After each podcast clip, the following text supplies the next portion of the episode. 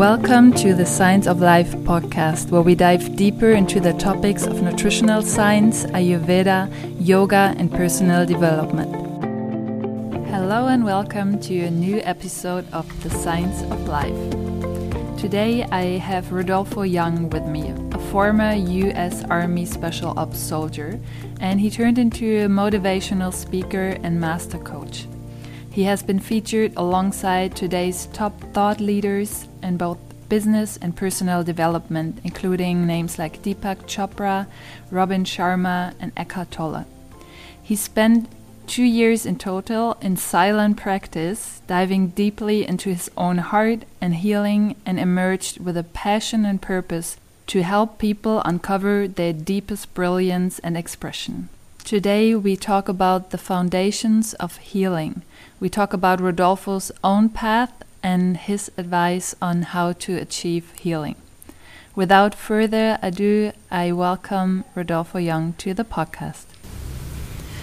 Hello and welcome, Rodolfo, to the podcast, The Science of Life. I'm really happy to have you here. And yeah, we have a big topic ahead of us, mm -hmm. which is around healing. But before we go into that, it would be great if you could just introduce yourself to the listener. Who are you? What brought you here? What is your work? And yeah.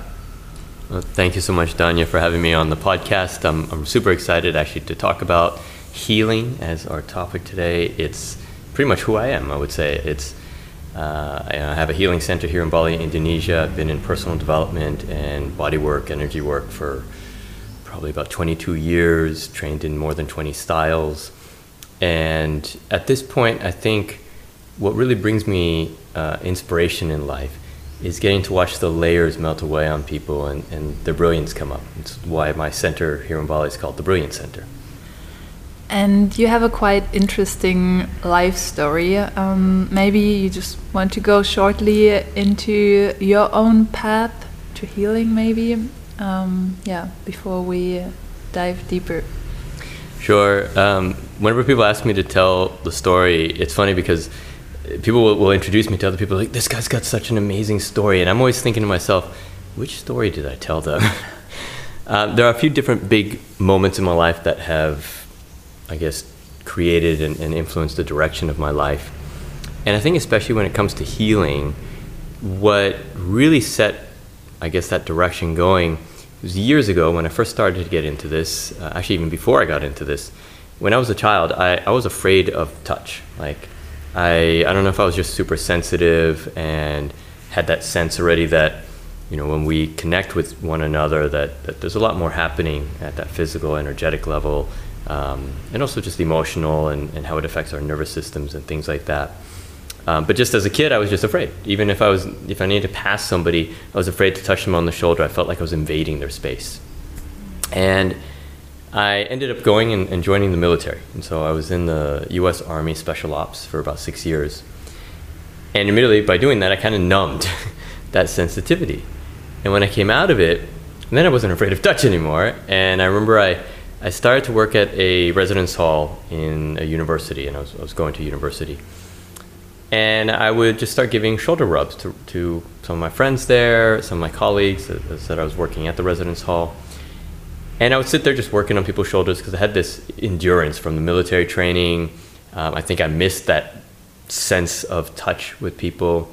Um, and one day, while I was just finishing a shoulder rub with uh, some girl that, that was a friend of mine there, and she was paying me. She was, I was doing it by donation.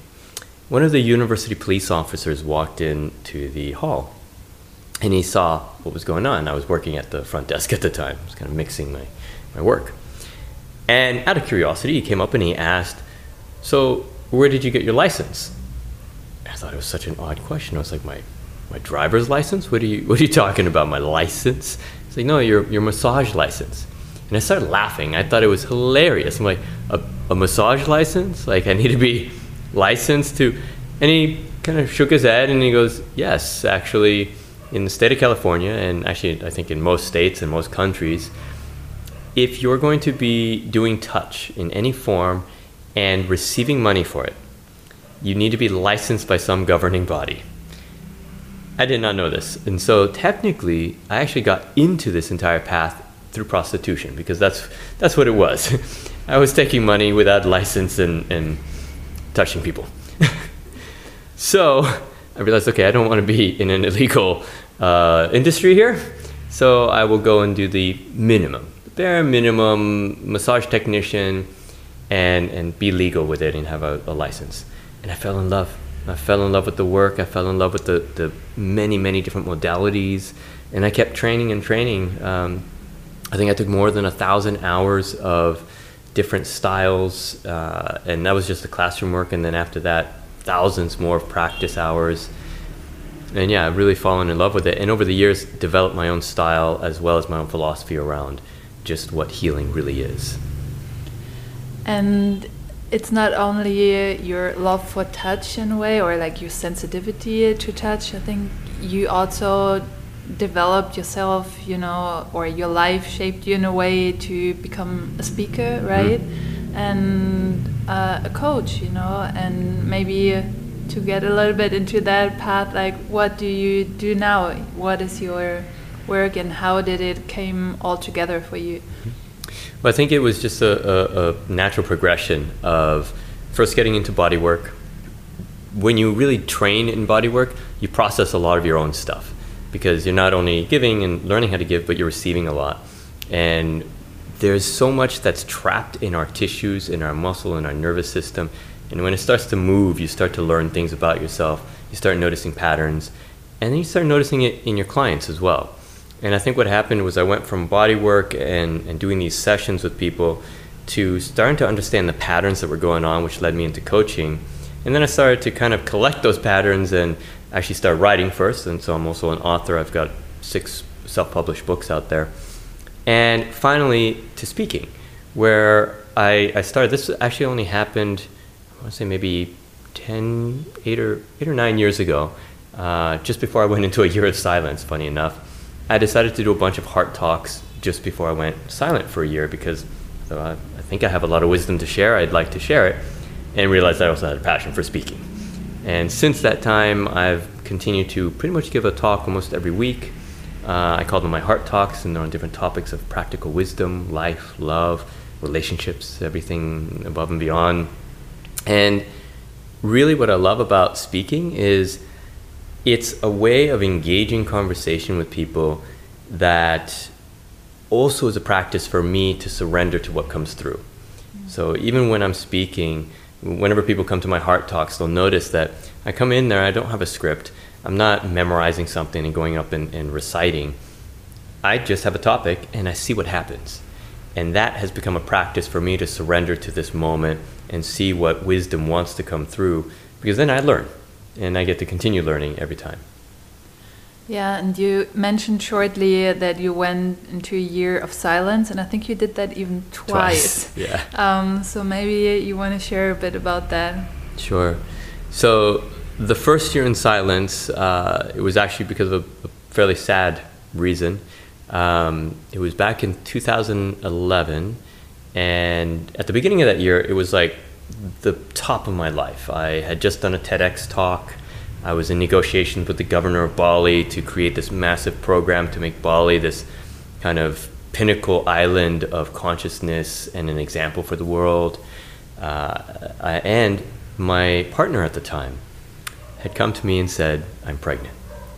And I remember thinking to myself, wow, for everything that I've done in my life, everything I've learned, processed, all the service I've done in, in, in things, none of it is as significant as I'm going to be a father. Mm. And I got really excited. Uh, my heart probably opened up massively. And here's the thing with life, and this is also part of the, the philosophies that have come through around healing everything that goes up must come down. And that's not a bad thing. It just means that you know that life is in cycles and waves. And when something is going really high up, you need to know how to fall with grace because you are going to fall and then it's going to go back up again. It's just a wave. I hadn't learned this. And towards the end of 2011, my partner miscarried. We lost the baby. It caused so much turmoil in our relationship that we lost the relationship. And because I had invested so much of my worth, my value, and my excitement into having a baby and being a father, it crushed me. And mostly, I lost my confidence. And I know what human nature is, and this is one of those things that people do when they say they're healing. Most often, they're distracting. And that's human nature. We will look for a way to uh, involve ourselves in other things other than the discomfort. Or we will try to fill in the cracks with things uh, and distractions. And this doesn't heal anything. This just helps you ignore it or bury it. And I understood that. And so instead of doing that, I decided, okay, I'm going to face this head on. And I think I need about a year, and I'm going to go silent. And so for 365 days, I went inward to feel, to notice, to see how I could heal my broken heart, because that's what it felt like. And here's the thing I went in, spent most of the year silently, and towards the end, probably the last week or so, I started asking myself, okay, does my heart feel healed? Have I healed my heart? And I got this resounding voice in my head that goes, no. Like, what? What the heck? I just spent a year in silence. This was not easy. How can I not have healed? And all of a sudden, I realized what I had been saying to myself the entire time. The phrase I kept saying was, I'm in a year of silence to heal my broken heart. I need to heal my broken heart. So, pretty much, I was reinforcing for an entire year that I had a broken heart that needed to be healed. That was probably the biggest moment of healing and realization for me, and it, it's one of the things that drives so much of my work now. Is that our wholeness, our completion, our health, our whole, our, our whole health, healing, purpose, passion, everything that you want to say of being a fulfilled human being is already there. It was there when you were born, it'll be there when you die. The only thing that changes is the stories that we put on top of it, the conditions that we impose upon it. And like a, a mirror or a light bulb that gathers dust, you have to clean it ever, every so often. So you have to clean the stories. And that is what, in that moment of realizing that I'd been saying this story to myself, that my heart is broken, I decided to start saying a different story, or at least to let that one go. And I finally was able to start to go back into relationships. I'm happily married now. And this, this is a key piece that uh, people always ask me, what did I learn out of that year in silence? It was that, that we hide behind stories.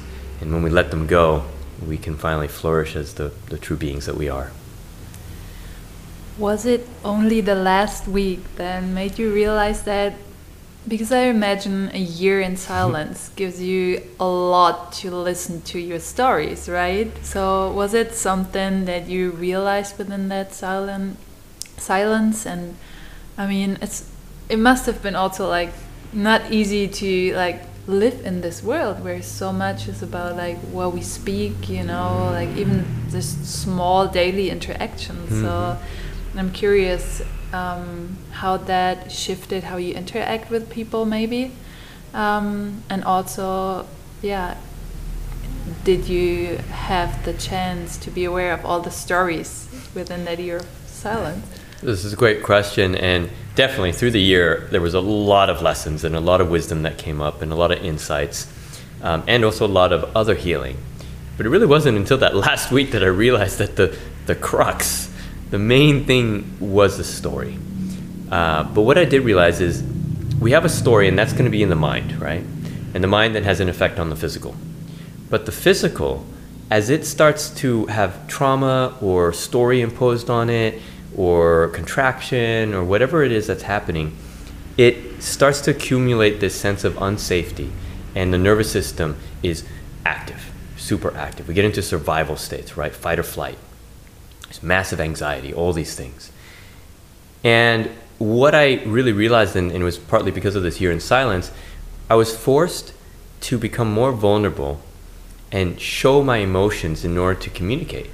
Because since I wasn't using words, which we can hide behind, mm-hmm. you know, you ask somebody, how are you doing? They're like, I'm fine. And you're like, okay, well, you said you're fine. I, am going to believe you. But their emotion is saying something else, I couldn't hide the emotion. Because it was the only thing I could communicate with. And so I started showing more of my emotion. Now, this caused some interesting reactions in people. Some, they didn't know how to handle it, others fully embraced it. Um, and what I found was the difference.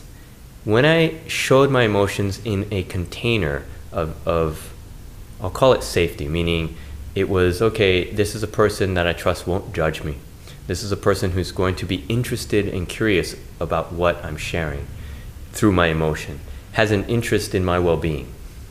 Then I could share, and it would be this beautiful, beautiful process of expression and understanding.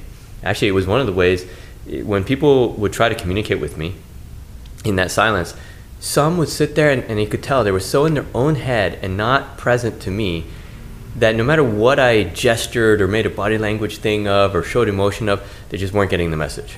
And it could be so simple. It'd be like, can you give me a glass of water? And I'd, I'd be pointing at the water and I'd be pointing at a glass and they'd be like, I don't know what you need. Because they were in their own stories. Mm. Those who came out of their stories and became curious, so this is one of my key phrases in, in the healing process is curiosity.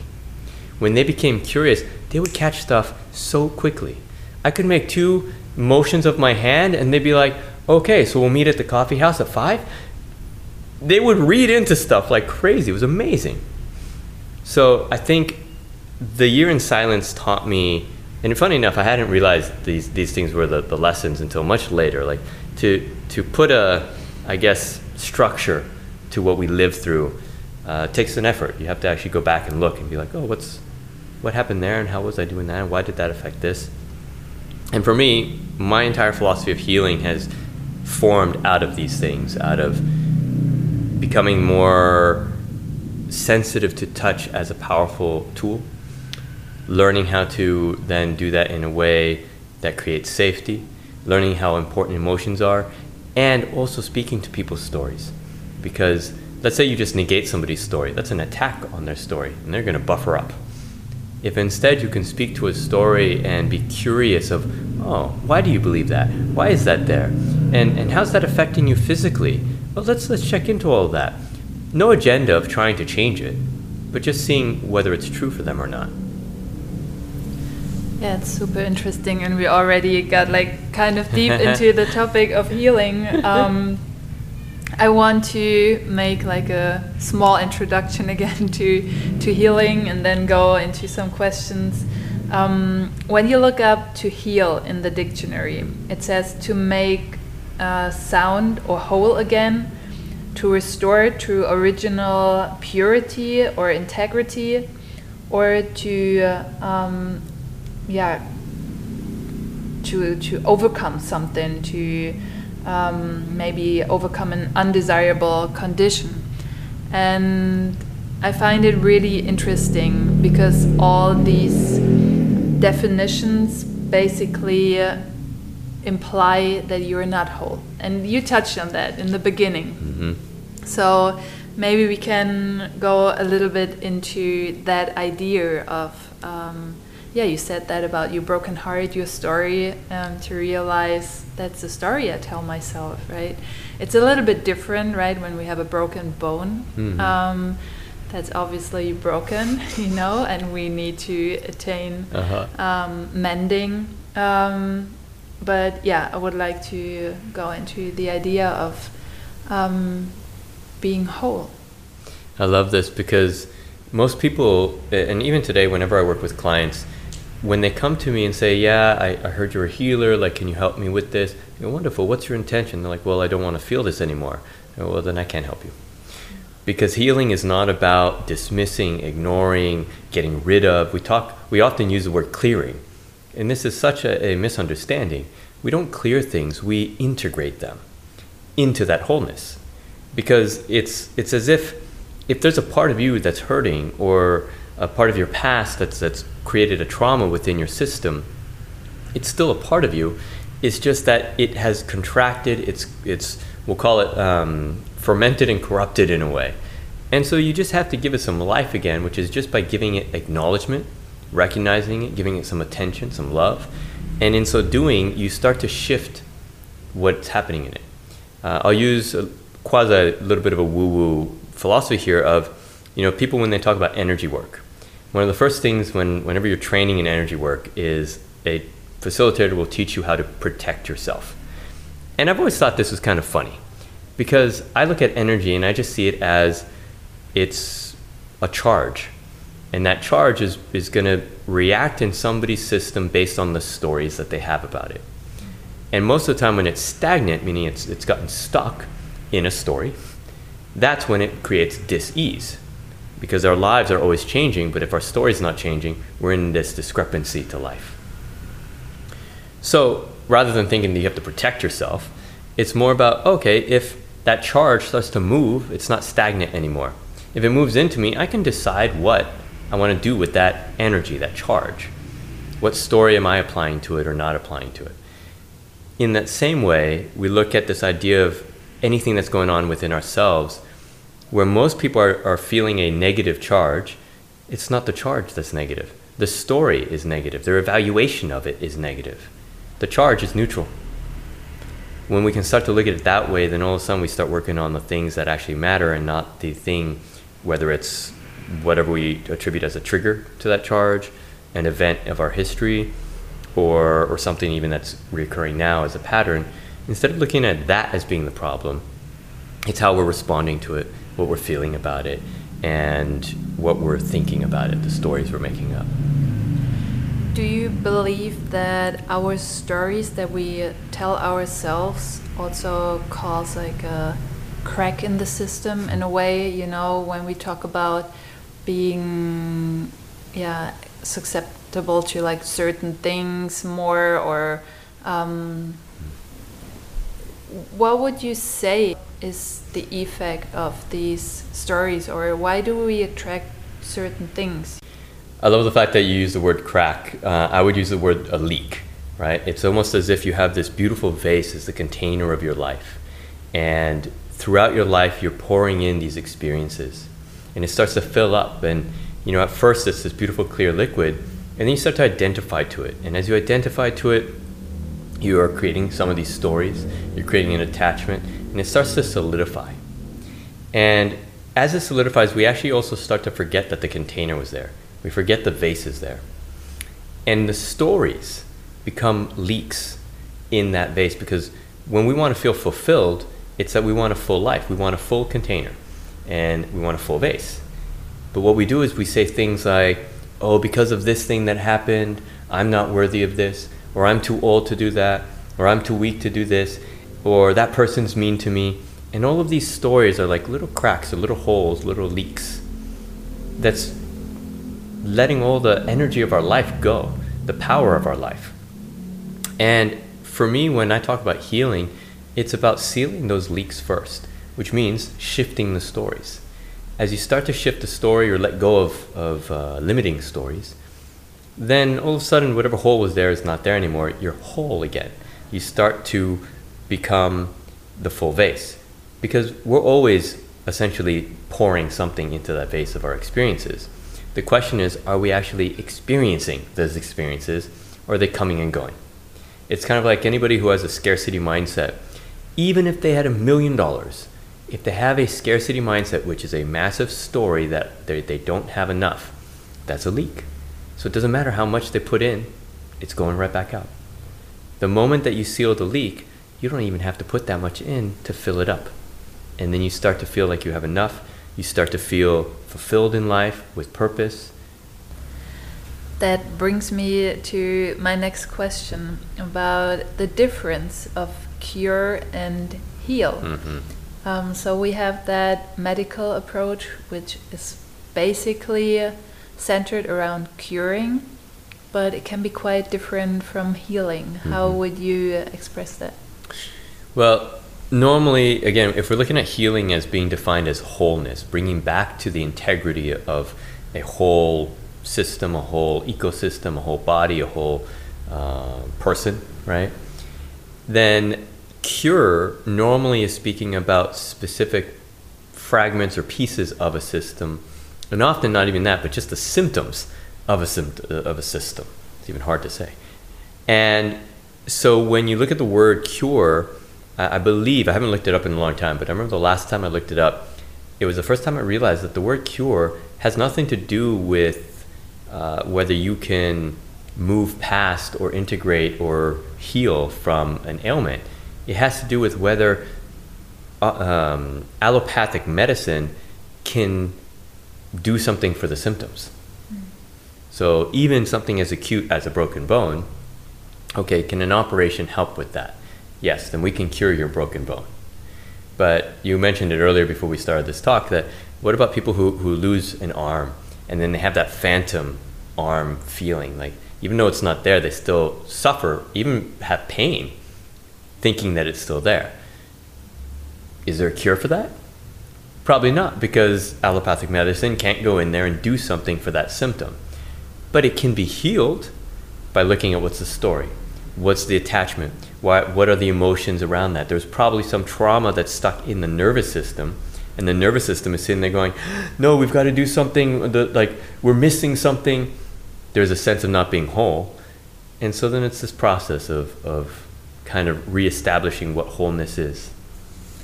Yeah, it's so interesting, and yeah, we talked before about that because two questions I think are really important when we think about healing, and it's can we heal even if no physical cure is possible? And I strongly believe in that um, because sometimes we have to accept that some things cannot be cured in a medical way but we can still heal and we can live like a fulfilled life mm-hmm. and the other way around you know can we cure a disease but not heal and that was like when we got mm-hmm. to the mm-hmm. phantom pain um, so what would you say is um, yeah maybe the importance of like healing or like shifting our mindset from curing to healing? Mm-hmm. I think it's really important. I can use an example of uh, another motivational speaker. He actually passed away a few years ago. His name was Sean Stephenson, and he was born with a condition where all of his bones were brittle. And so he never grew taller than like, I think maybe three feet. He was in a wheelchair his entire life. But he became one of the most powerful personal development motivational speakers he healed himself. But it doesn't mean that he cured his physical ailment. Mm. He just got okay with it. He realized, okay, that is who I am in my wholeness. It wasn't comparing it to some standard of, oh, this is what healthy or, or, or okay cured is. It was more about, okay, what lets him be happy? One of the happiest guys, like he used to do these little dance things on uh, in his wheelchair on YouTube, and it was amazing. Really brought so much joy. And you wouldn't think that because, oh, but you, you have this physical ailment, you, you can't get it cured, but he could heal. And so this is the difference is we can change the quality of our life regardless of what's going on physically, uh, that whether modern medicine can fix it in, in the symptoms of it, but you can still heal the quality of your life and enjoy your life regardless. And I think that's where, again, that wholeness comes in. You stop looking at it as something's missing or wrong or this or that, but you look at, oh, everything has its place. Every piece within me, whether it's matching what most people have or not, is part of me and make some balanced form of me. Yeah, and I think a big thing in that are patterns. And I would love to look into patterns a bit more with you and um, what it needs actually to yeah reveal these patterns and like trace them down to being maybe a big part in our wounding like our continuous wounding and keeping us from healing so maybe we can go a bit more into that yeah so obviously patterns stories also is kind of similar uh, in order to first do anything with them, we have to become aware of them. And we have to be accountable to them. So often you'll see that somebody's maybe suffering, or even I, I get clients that come to me and they, they go, Yeah, I want to heal from all my stress my anxiety and this and that. And I go, Okay, well, you know, what's what's creating stress in your life? And they're like, There is no stress in my life. Like I'm a corporate lawyer and I've got lots of money and you know, I work 90 hours a, a week and, and you know, competing with all my colleagues and stuff, but I have no stress. Huh. Okay. So the first thing is we actually have to get people to realize what's real. And I have a, a, a three tier philosophy that I often work with people on, which is acceptance, permission, expression. And acceptance, a lot of times we, we mix up acceptance with the word tolerance. We think acceptance is, okay, this thing that I don't like is happening, and I just have to be okay with it. And underneath, I'm hoping it's going to change. That's tolerance. You're just enduring with this hope that it'll somehow magically fix itself. The way I like to define acceptance is to recognize the reality of this moment. That's it. It doesn't mean you have to like it. Most likely you won't. It's but you have to recognize what's real. Because if you don't, you have nowhere to step from. If you're trying to step from some fantasy, projection, uh, or interpretation, then you're not really accurately moving in a direction. You're instead moving in your stories. And so, first step, get real. Accept what's really going on. And it might be, for instance, oh, I'm thinking of this in this way, or I'm reacting to this in this way. Let's say, for instance, language is a big thing.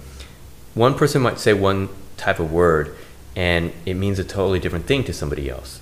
And all of a sudden, you have in a relationship that somebody said something, and the other one, uh, you know, flew off the handle, thinking, "How could you do that, Come on!" And it's all because of the way they interpret the words. So the reality is going, okay, we have a different understanding of this concept. So now that we know that, now you can actually start the process of integrating understandings and definitions and then giving permission for something to change. That's where we go from acceptance to permission. For me, permission is all about allowing change, not forcing change, not manipulating change. All of that, this is what happens a lot when when people go maybe to a therapist or even a coach where they have an agenda and they want to you know get rid of something they've already evaluated as negative and because of that that agenda is causing their nervous system and even just their, their psyche to resist it because you're attacking what is first step accept what is see it for what it is and then give it permission to change because everything in life is actually trying to change this is the beauty of, of when we talk about healing as being kind of magical. It takes work, but the work is to help get you to stop resisting the change. This is the difference. People often think it's, I have to help it along the way, get it to change faster. It's like, no, no, it's changing already. Every expression of your life, everything that's moved through as a wave in your system, wants to move through. But you probably stopped it at some point, held onto it, contracted around it, created disease around it, and now you're trying to alter the contraction, but you're still not letting go. Yeah, it's it's so interesting, and I think when we talked about you know, like some people really like not acknowledging what is you know there's this one pattern of um, numbing i would mm -hmm. say mm -hmm. you know so I have that stressful job and like everything is just like it's a lot, you know, but mm-hmm. I don't see that it's too much, you know. yep. And then I find also there's this other pattern. I mean, there are many patterns, but I feel like these are the most, or the two that like keep us most into our stories and the other one is like i'm too sensitive for mm. everything you know mm-hmm. and this causes this and this causes this you know yep. and um, so there's also like kind of an illusion about stressors that are not even stressors, mm -hmm. you know? Mm -hmm. So, um, yeah, I don't know if you want to go a bit into that. Um, but yeah, I think also, like, I add one more thing into it since we're living in Bali and you mentioned it in the beginning, you know, mm -hmm. there's a big thing around healing. And it's I would say the main topic on this island and the main reason why people come. And I can definitely see well the minister like there or there were like talk talks around the government like even enforcing that. Mm-hmm. Um, I think that maybe we can also touch a bit um, on the topic of like chasing a holy grail of mm-hmm, healing. Mm-hmm. Yeah, this is something that, uh, and I still see it a little bit, but in the past, uh, you know, I've been here in Bali for about 16 years, and people would, they would come very specifically to heal, and they, they would come and they'd be really determined and committed to it. And it was so interesting to me because I would see people, they'd go through a big process, they'd clear whatever, integrate something, and then as soon as it was done, they'd be like, okay, what else can I heal? I'm like, what, what why? Why would you? What, let it be. And this is the thing is, there will always be change in our life, and change causes some discomfort. The discomfort is what people are trying to heal instead of letting it happen. And then, because sometimes they, they numb, they're not feeling any of the discomfort anymore. So they think, there must be something else that I should heal. I will create something in my system by looking for it and then heal from that. And then they're kind of in a cycle of, it's almost like an endorphin hit where they're, they're going, look, I did something. Like I, there was a problem and I healed from it. And then when they do that and they don't have a new problem, they're like, oh, how do I get that feeling of satisfaction again? Oh, I'll create a new problem. And then they do it again and again. And this is where what you say of, of chasing the holy grail of healing, people never think it's enough. Mm. And I personally believe that patterns will surface when you slow down enough for them to catch up to your awareness you don't have to chase after them. Actually, you're not chasing anything, you're creating new patterns. The old ones are still catching up, so you're just piling it on. If instead we, we allow, we live our lives, and then when something comes up, we deal with it in that moment. But this is the funny thing people literally, and this is why I said that at the beginning I used to see people dedicated to stuff. Now, actually, while people do still come to Bali to heal, they come and they immediately get distracted by peak experiences. There are so many facilitated events, uh, modalities, uh, retreats, and all these things where people can have these amazing catalytic moments breath work, kirtan, uh, a healing from a, a high priest or, or, high priestess. Like all these things can, can really create a massive, like, whoa, new perspective on life. But all that was was the beginning of the healing process. But then people get addicted to that. They go, oh, I'm going to, to breath work every single week. I go to a cacao ceremony every single week. I'm doing five hours of yoga or med. They've missed the point. Because those were just catalysts to wake you up to see, oh, hey, this is what was real. Because you felt such a big shift because you were denying what was going on in your system. Now you see it. Okay, now work with it. Don't just keep going to a distraction of a peak experience.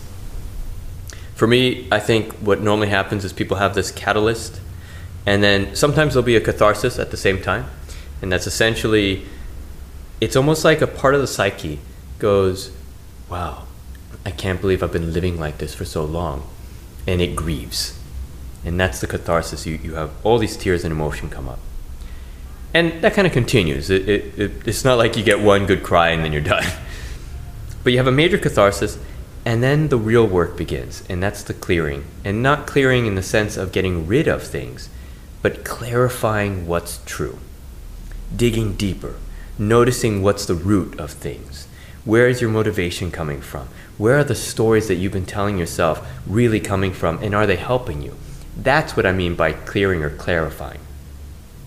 And then finally, as you keep doing that, at some point, you get to this level where you've kind of clarified so much in your life that you start to realize what you really enjoy. You start to realize what you really want to build, whether that's maybe a relationship or your own sense of freedom and abundance or just your joy and your happiness. And you go, wow, I want to do more to bring myself joy. Great, now, final stage cultivation. That one is for the rest of your life. When you realize the things that you really want in life instead of the things you've been running away from. Because most people are in a pattern of avoidance. But when you stop running because you start to realize, ah, I can accept this moment and see the reality, and also part of that reality is my choices brought me to this point. Now, also those choices are your empowerment. You can start making new choices and you get that clarity. You start cultivating something you really want. I think it's so important. There were so many. Mm. Uh, gold nuggets in what you said. Um, coming back to you know healing as an addiction, I would like even term it. Yeah. Um, and not giving ourselves the time, you know, like you said, you know, we have major peak experiences, and that like is not even like a healing session. Sometimes, you know, it's like an experience in life, Mhm. and um, how much time do we actually give ourselves? And I'm talking to myself too, you know, because I think we can all um, find ourselves guilty in a world of instant gratification and you know like if you just push harder things come faster you know and that like idea of success you know and mm. how you achieve success. And i think we just missed that yeah like really we have in german a specific mm-hmm. word you know it's like when you have like it's a kind of boredom but not really we call it Muße haben and it means you know there's just like no distractions and there is just you know really the space to like heal mm-hmm. basically you know mm-hmm. without needing to do anything. And i think we can often just fool ourselves especially when we have done a lot of work already you know. When we've done a lot of yoga we've done a lot of healing sessions you know and we think that the more we do the more we heal or we don't even realize that all of this is just a distraction you Yeah. know and we judge other people for their distractions you know yeah. which might be more obvious like watching tv but Mhm. i think it's something really important um, that you mentioned and i want to come for our last um, point to a really important topic in my life and i think in general it's a very important um, point when we talk about healing and it's um, the emotional root behind physical illness so maybe we can go a little bit into that Yeah. Um, before I do, I'll, I'll say one last little point to this idea of, of the integration period for healing. Uh, I really love this uh, statistic or, or study that I read up on a while back about bodybuilders when they go to the gym and they work really hard, and let's say they do that five days a week. They're not actually growing any muscle for those five days, but the two days they take off, mm. that's when the muscle grows it's in our resting periods that we give our bodies the opportunity to heal, integrate, embody. If we're constantly active and chasing the next healing experience, you're never giving your body the peace to actually do the work. So, yeah so then to this last final question, can you repeat it real quick?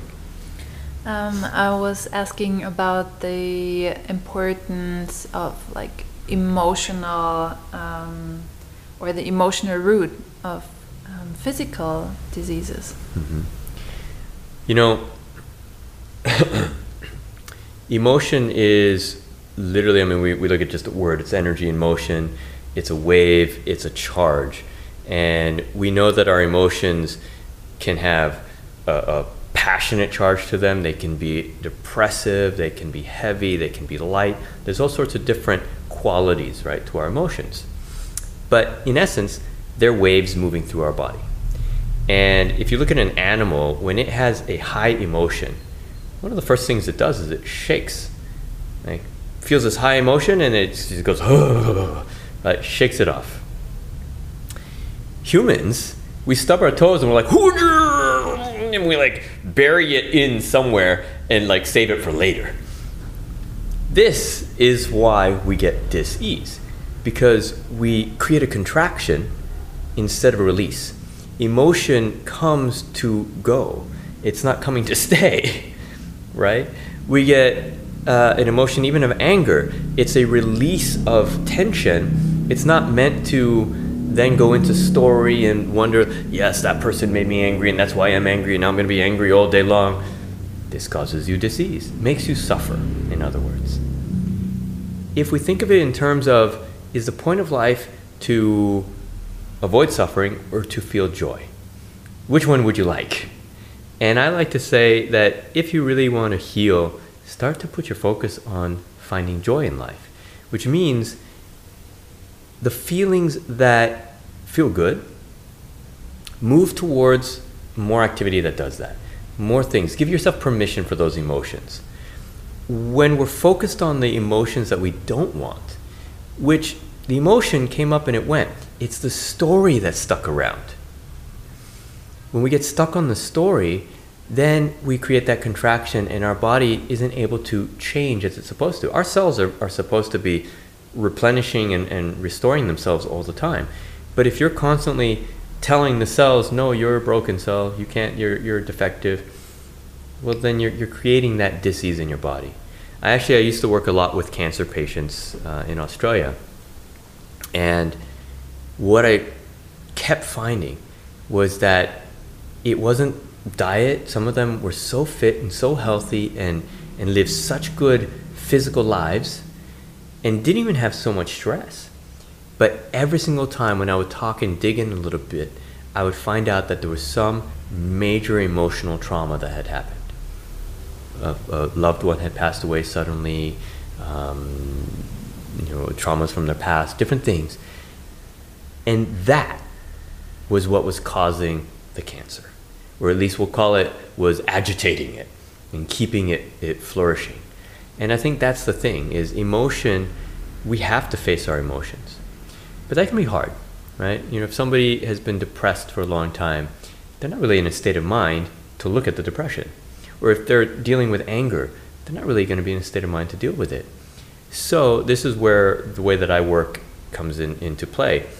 I first address the nervous system. Because if somebody doesn't feel safe, then they're in their survival mentality. They're in fight or flight or freeze and fawn. You know, we've got many things that, that go on in that, that survival state. And they're not going to have any sense of logic or practicality or creative solutions. They just want to self preserve.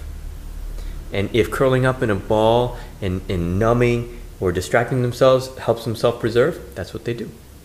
And coming to them and being like, no, come out of that ball, come out of that room, come and play in the field, they'll be like, no, I don't feel safe.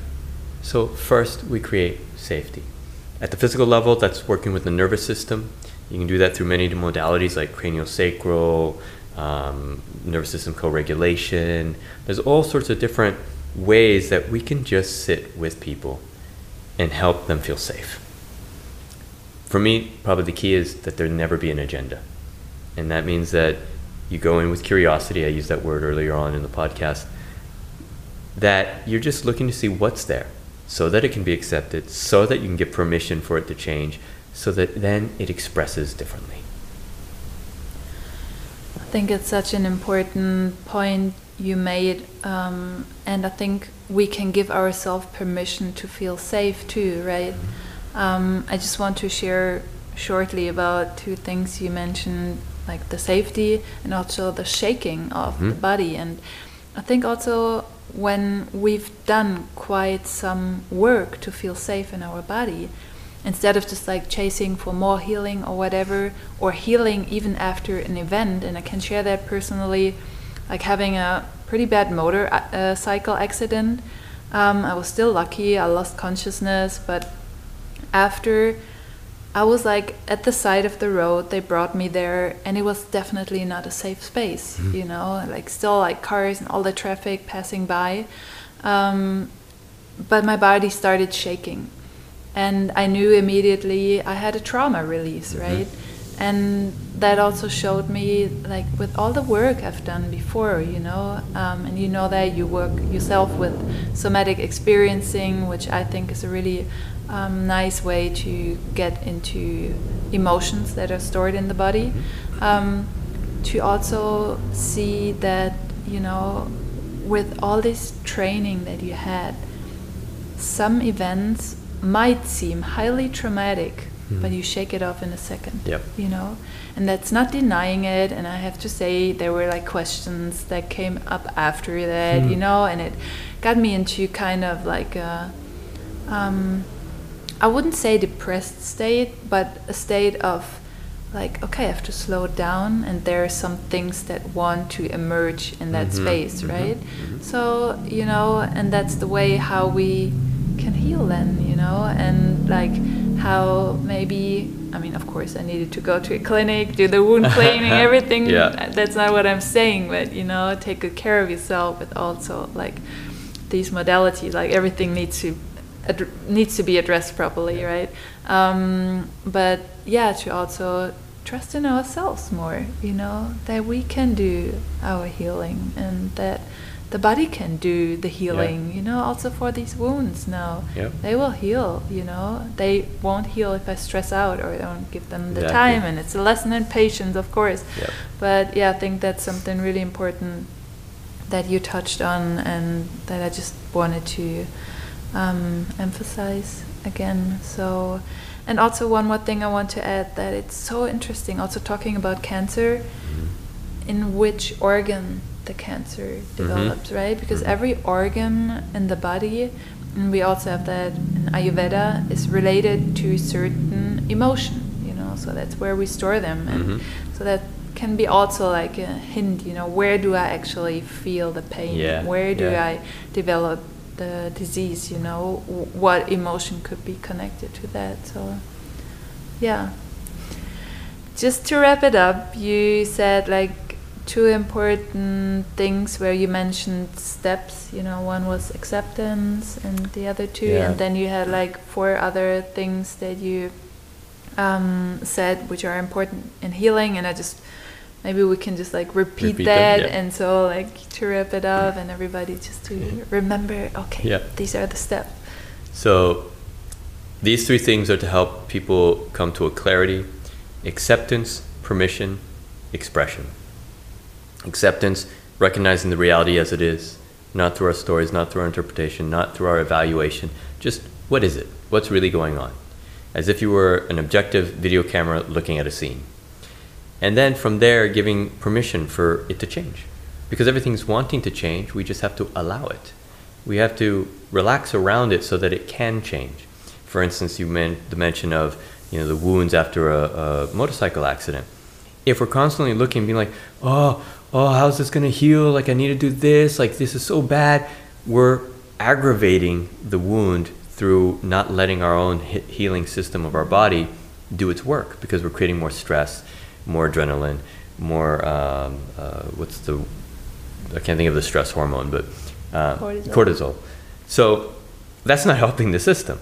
So relaxing into trusting and allowing for the change to happen.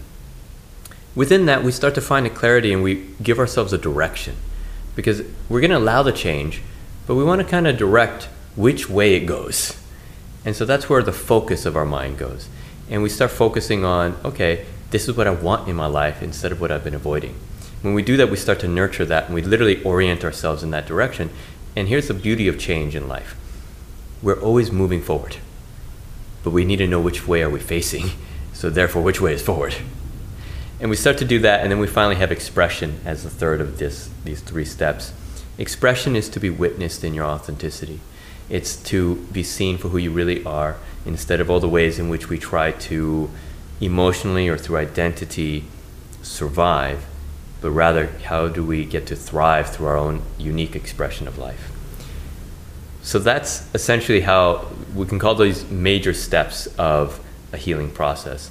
What I normally see at the physical level and also at the we'll call practice level is that people will the initial thing that they'll have is a catalyst moment where their denial, their illusions, their um, maybe even just ignorance they don't even know or they're numbing suddenly get shattered and they are faced with truth and they see reality. This is a catalyst where they go, oh, that's what's been going on. And then normally with that comes a grieving process because it's kind of, we look back and we go, wow, so many years or so much time spent suffering unnecessarily. And then this catharsis happens. We start to, all the emotions we've been holding on to, all those moments we stubbed our toes and buried it somewhere inside, finally comes up. And we have this beautiful release of emotion. Once that starts to happen, we get into the clarifying process where we start to notice the things that created those stories, we start to notice the patterns, we start to notice our own habits, we start to see what our real desires are, the way we want to feel, and we start to move in that direction. And as we start to decide that with clarity, then we can cultivate it, and that's the final step. That's so beautiful, and I just want to add to the catalyst, you know, when we talk about karma, you hmm. know, so many people think that these catalyst moments are punishment or mm. that karma in general is punishment. But it's not like that. Like, of course, like every action leads to something, you know, yep. we, like, that's what you mentioned. We got ourselves to that point, but that's not a bad thing. It's an experience, mm-hmm. right? Mm-hmm. And it also can help to clear things that are way older than our existence you know so we always like self-center a little bit we have that pity party or we blame ourselves or whatever and i think that's just one important thing to mention you know a catalyst is actually a blessing and it's only for the better you know and i think when you keep that mindset then like healing is just something that will come by itself in a way. Exactly, and, and I'll add to that that a catalyst doesn't have to be dramatic, mm. right? When we're not listening, when we keep ignoring it, it becomes louder. But for instance, when people come in and do sessions with me, I, I have a philosophy of a very gentle, slow approach. I don't force things. Um, I'm not assertive in, in the way I do my healing. So it's actually by just creating that safety that all of a sudden things that have been being uh, misinterpreted or denied or uh, unconsciously avoided can finally be acknowledged and recognized. And that already is a catalyst. It's to shift from story to reality. Wonderful. Thank you so much for being here. And where can people find you? How can people get in touch with you, work with you? So if you're in Bali, you can always find me at the Brilliance Center, my healing and self-development center here in Ubud. Uh, otherwise, Instagram, Rodolfo underscore Young. Uh, also my website, rodolfoyoung.com. Uh, these are all great places you can find me. If you even just Google my name, I'm, I'm all over the webs. And uh, you can find some of the content that I put out there, some of the talks, for instance. Uh, but for one-on-ones in person, come here to Bali. So you don't do online uh, I do do some online coaching, uh, more so through my programs rather than uh, virtual one on ones. Okay, wonderful. We're going to put everything in the show notes. Yeah. And yeah, thank you again for being here, sharing your wisdom with us. My pleasure. Thank you so much, Dania. Thank you so much for listening today. Please share the episode with people who might be interested in their own pathway of healing. Please subscribe to the podcast and leave a review. That always helps a lot to spread the word. And also feel free to check out my programs, such as the teacher training to become an Ayurvedic nutritionist on my website, daniaschumann.com. And you can also get in touch via social media. I share a lot of information about personal development, Ayurveda, nutrition, and yoga. You can find me on Instagram at dr.dania.schumann and on Facebook at Dr. Dania Schumann. I'm happy to connect with you, looking forward to hear from you, and wishing you all the best. Namaste.